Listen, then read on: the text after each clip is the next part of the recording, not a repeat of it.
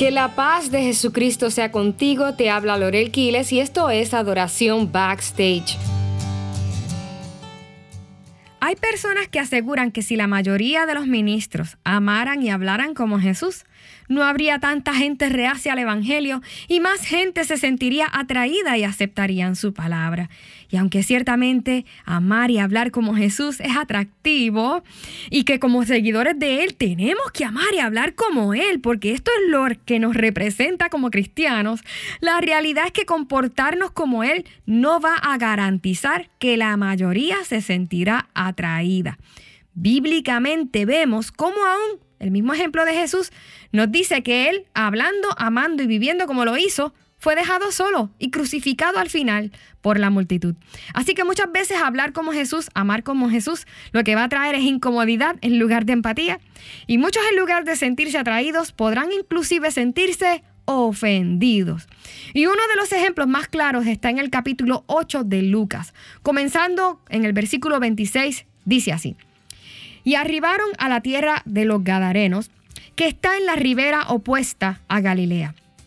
Al llegar él a tierra, vino a su encuentro un hombre de la ciudad, endemoniado desde hacía mucho tiempo, y no vestía ropa ni moraba en casa, sino en los sepulcros. Este, al ver a Jesús, lanzó un gran grito y postrándose a sus pies, exclamó a gran voz, ¿Qué tienes conmigo, Jesús, Hijo del Dios Altísimo? Te ruego que no me atormentes. Y aquí, amados hermanos, Jesús y sus discípulos llegan a Gadara, arrastrados por una tormenta la noche anterior. Y creo que Gadara no era como este destino predilecto de los discípulos, porque Gadara era una ciudad helenista de cultura griega, sentada en una península muy riscosa en la orilla oriental del mar de Galilea.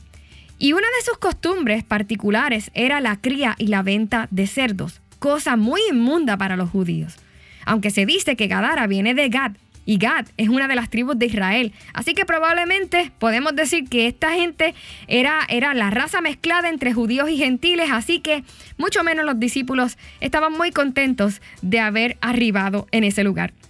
Al llegar para colmo, les sale al encuentro este, este hombre eh, que según leímos moraba en sepulcros, estaba desnudo y aullaba en las noches atormentando a los habitantes de ese lugar. De hecho, vino a Jesús dando grandes gritos, pero no un grito cualquiera. Vamos a volver a leer lo que dijo. Este, al ver a Jesús, lanzó un gran grito y postrándose a sus pies, exclamó a gran voz, diciendo, ¿Qué tienes conmigo, Jesús, Hijo del Dios Altísimo? Te ruego que no me atormentes. Y quiero que pensemos en esto por un momento.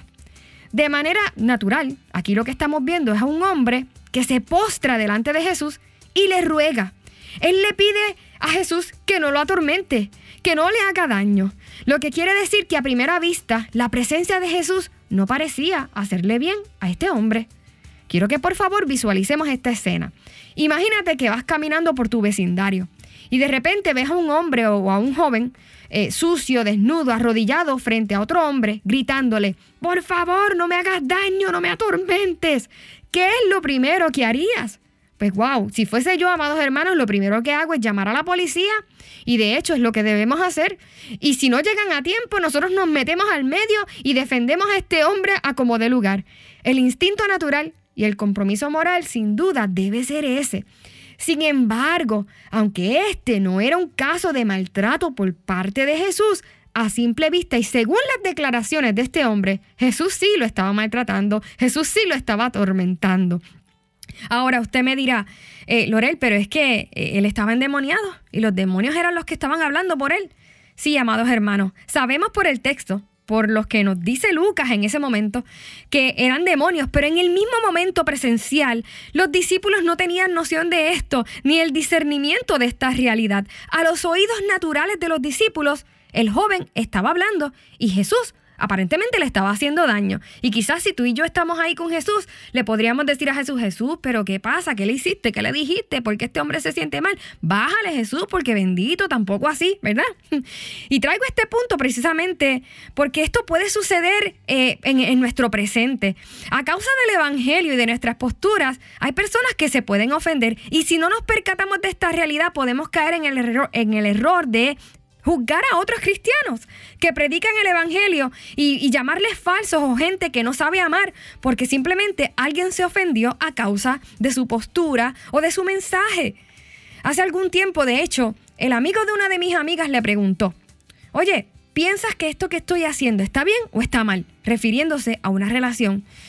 Y ella le dijo, bueno, sabes que yo te amo y siempre estaré aquí para ti, pero a través de lo que he conocido en la palabra y las enseñanzas de Jesús, entiendo que esto que estás haciendo no está bien.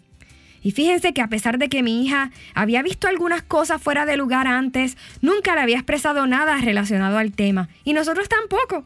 Nosotros lo recibimos en casa, lo tratamos como a un hijo. Mi hija le expresó su opinión porque él se la pidió. Y sin embargo, ¿qué sucedió?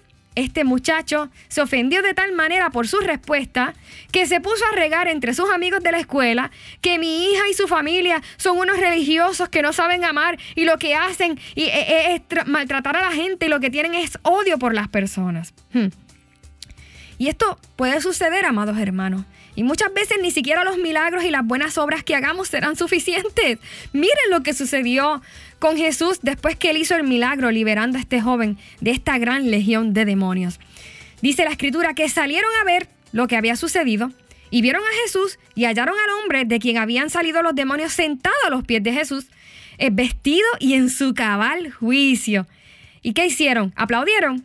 Eh, disfrutaron, abrazaron a Jesús. No, dice la escritura que los que habían visto le contaron cómo había sido salvado el endemoniado. Pero entonces toda la multitud, escucha bien, toda la multitud de la región alrededor de los Gadarenos le rogó a Jesús que se marchase de ellos, porque tenían gran temor.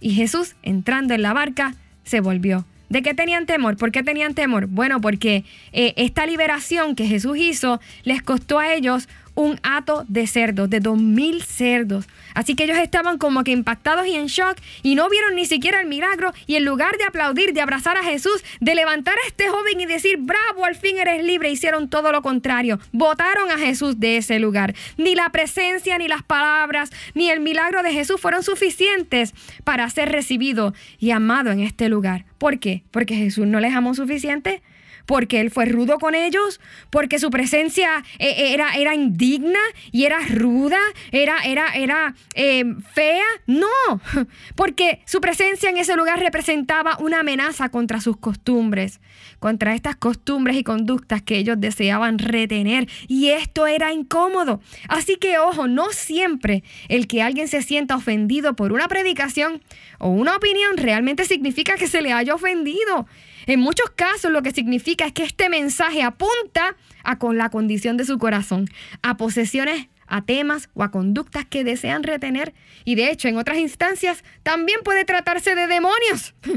Lo que me lleva al segundo punto. Es necesario que como creyentes pidamos discernimiento y más aún en este tiempo que enfrentamos, amados hermanos. Yo sé que es frustrante hablar con una generación que se, que se ofende por todo. Pero para guardar nuestro corazón debemos recordar, como dice Efesios, que nuestra lucha no es contra carne ni sangre. Y también dice la Escritura que nuestras armas no son carnales, sino espirituales, poderosas en Dios para derribar todo argumento que queda erguido contra la verdad. Así que, amados hermanos, ante los retos que como iglesia estamos enfrentando, por favor, no olvidemos esto. Sí, es necesario amar como Jesús, hablar como Jesús, comportarnos como Jesús, pero esto no va a garantizar que la gente o que la gran mayoría nos ame y nos quiera. Al contrario, lo más seguro es que nos traten precisamente como a Jesús. Pero nos toca amar y servir y guardar nuestro corazón pidiendo ser investidos con el poder y el discernimiento de su espíritu para ser certeros con nuestros acercamientos. Que así Dios nos ayude. Padre, agradecemos tu gran amor y tu bondad. Te pedimos que la misma luz que alumbró a este hombre en Gadara brille a través de nuestra vida, aunque muchos no nos quieran y aunque muchos puedan hasta sentirse ofendidos, Señor, ayúdanos. Ayúdanos a vivir, a vivir no de acuerdo a la aprobación humana, sino para la gloria de tu nombre. Ayúdanos a amar tal y como tú lo hiciste, pero también a permanecer firmes como iglesia, no olvidando nuestra función.